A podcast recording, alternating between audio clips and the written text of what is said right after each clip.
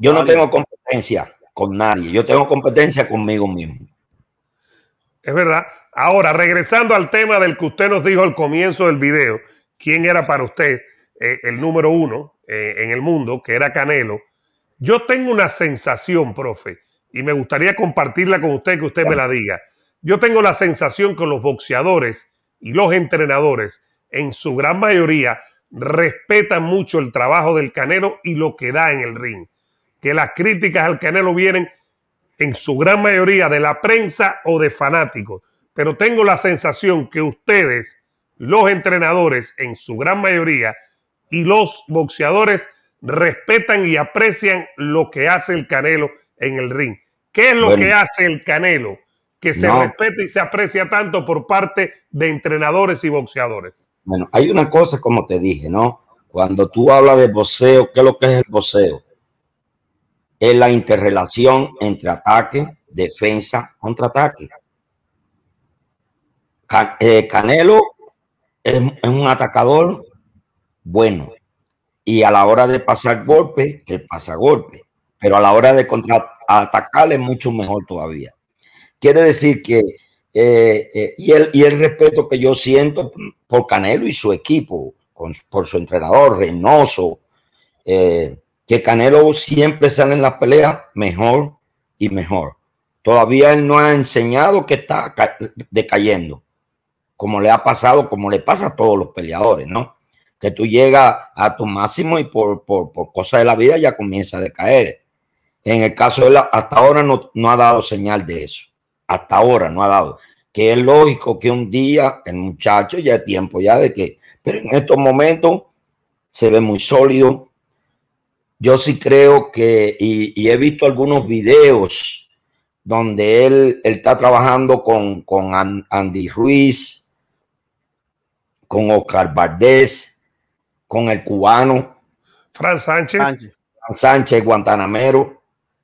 Eh, eh, y veo como él siempre no solamente porque hay veces que el, el, el boxeo es un, deporte individual y a veces crea mucho orgullo en peleadores.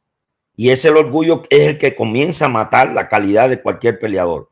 Y lo que yo he visto en él, en sus entrenamientos, que él siempre, que él siempre está apoyando a todos sus, a todos sus compañeros de equipo, enseñándole eh, de, una forma de otra. Se ve, se ve de verdad que se ve muy, muy bonito y lo respeto. Yo lo respeto y eso como, y yo con mi criterio, yo pensé en mi criterio y yo lo respeto a él. Aunque no le guste a mucha gente, a mí sí me gusta y, no solamente de un gusto, de, un gusto profesional, hablándotelo así. Porque ese, es mi trabajo. Y yo sé lo, lo que cuesta eh, mantener un peleador en la élite es mucha, el entrenador no solamente tiene que, mantener al día al peleador, tiene que incluso estar peleando con los que están alrededor del peleador. Que vienen los buenos amiguitos, los malos amiguitos y los peores enemigos, que son los que están más contigo. Exacto, sí, sí, es, es, tremendo, hay que estar ahí con los ojos bien abiertos. Y hablando de los ojos bien abiertos, 8 de mayo viene el Canelo entonces contra Billy Joe Sanders. Muchos piensan que es una pelea eh, que el inglés puede darle batalla al Canelo, que tiene algún tipo de posibilidad. Es cierto que habla mucho en las redes sociales, usted lo ve, a Billy Joe Sanders eh, vuelto loco. Tiene chance contra Canelo. Es decir, verdaderamente cuando usted analiza su boxeo, ¿tiene oportunidad de derrotar al Canelo? Siempre hay oportunidad, te lo digo, siempre, siempre va a haber oportunidad. Y como decíamos nosotros en Cuba, que eh, la pelota es redonda y viene en caja cuadrada de, cualquier, de cualquier tablao sale un, ratón. Se puede dar cualquier caso. lo que es una cosa que uno tiene que entender, que aquí no hay nadie imbatible. Siempre te vas a encontrar la horma de tu zapato. Pero que hasta ahora, hasta ahora, el Canelo es el favorito en mi, en mi eh, eh, opinión, en mi, como en modesta opinión. No, no, en su opinión, no, no, nada de modesta. Opinión con conocimiento. Es una opinión, profe, con conocimiento. Muchos años en Cuba, en Estados Unidos y en Asia. No, yo sé que usted no lo va a decir, pero lo digo yo por usted. muchas gracias, muchas gracias. Y mire, Fíjese que hay una cosa y quiero regresar. Wikigo se, Wikigo se, se molesta. Eh, sí, yo soy bravo. así apasionado. ¿Viste eso, Sala?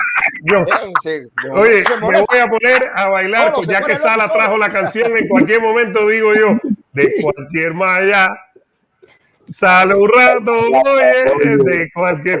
Pero mira, eh, para la gente que está entrando, y muchas gracias, recuerde darle like al video, después se suscribe, active la campanita, está con nosotros el legendario entrenador cubano y entrenador de muchos campeones, Ismael Salas. A ver, profe, hay una cosa que yo creo que podemos, eh, que podemos hablarla. En Sí. el caso de, de cuando ha tenido dificultad Canelo, yo digo que Lara le pudo haber ganado Por supuesto. a, a Canelo, pero yo pienso que Lara dejó de hacer cosas porque Lara era superior al Canelo en ese momento y dejó Sí. de hacer cosas. No es justificativo para que la, la- para que la decisión te ayude o no, pero creo que Lara era mucho mejor que el Canelo en aquel Sí. momento Por y supuesto. no lo llevó a cabo como lo llevó Mayweather, por ejemplo. Exacto, no, eh, eh, eh, porque ha sido un proceso de, de Canelo para poder llegar a, para poder llegar a lo que hoy, eh, y ha tenido eh, una de las cosas que yo he visto que sería un talón de Aquiles de Canelo, encontrarse con un tipo que se mueva y contragolpee. Pero, pero para encontrarse un tipo como ese, tiene que ser un Mayweather. Me copia. Un Lara, que lo demostró. Que, que la pelea, bueno, incluso eh, yo estuve, me estuve riendo porque Golden Boy en el tiempo que, que Canelo era de ellos, no, él, él le ganó claro a Lara. Pero yo oí un comentario, porque ya se, se Se divorciaron. separaron. Sí. ¿Dónde dice? No. Lara le ganó, claro. Pero anyway, anyway, no, a, a mí verdaderamente, eh, eh, mira, hay una realidad en el boxeo. El que gana, gana. Levantaron la mano, ganaste, mi socio. De que la gente tabucheó de lo que, pero bueno, te voy a decir como dice el cuento del loco en Cuba, al que le cocó, le cocó. ¿Es verdad? Sí, Y, y- y sí. ¿Y- y qué es lo más? A ver, porque de todos los nombres que se mencionan, porque el otro día Sí. vimos a Demetrio Andrade peleando en la 160 libras y no sé si usted piensa que tiene, usted decía, todo el mundo tiene chance, pero eh, verdaderamente hablando, poniendo todo sobre la mesa, si hoy Demetrio puede ganar, se habla mucho de Charlo, se habla mucho de una tercera con Golovkin, eh, muchos eh, lo piensan que tiene que subir a la 160 para enfrentarse a Beterbiev o a Vivol. No sé, de todos estos muchachos, David Benavides, el otro día tuvimos aquí al padre, Benavides, entrenador, sí. y, y dice el padre Sí. que él piensa que le gana. De todos estos muchachos, ¿quién, quién es el que puede derrotarlo? Bueno, yo creo que, que si tú te pones a hablar de futuro, ¿quién es el más joven? Benavides. ¿Quién es el más joven? Esa es la posibilidad. Ahora, que, que te diga ahora que él pelea mañana con Canelo y le gana a Canelo, tiene que demostrarlo antes de eso. ¿Me entiendes? Pero que por, por lógica, ¿no? La juventud, ya como quiera que sea, eh, va a llegar un punto donde Canelo llegó a su mayoría de edad y tiene que bajar. ¿Te entiendes? Eh, verdaderamente a veces no me gusta ni complicarme la cabeza con esas cosas. Cada cosa en su momento. Cada cosa en su momento y a su tiempo. ¿Entiendes?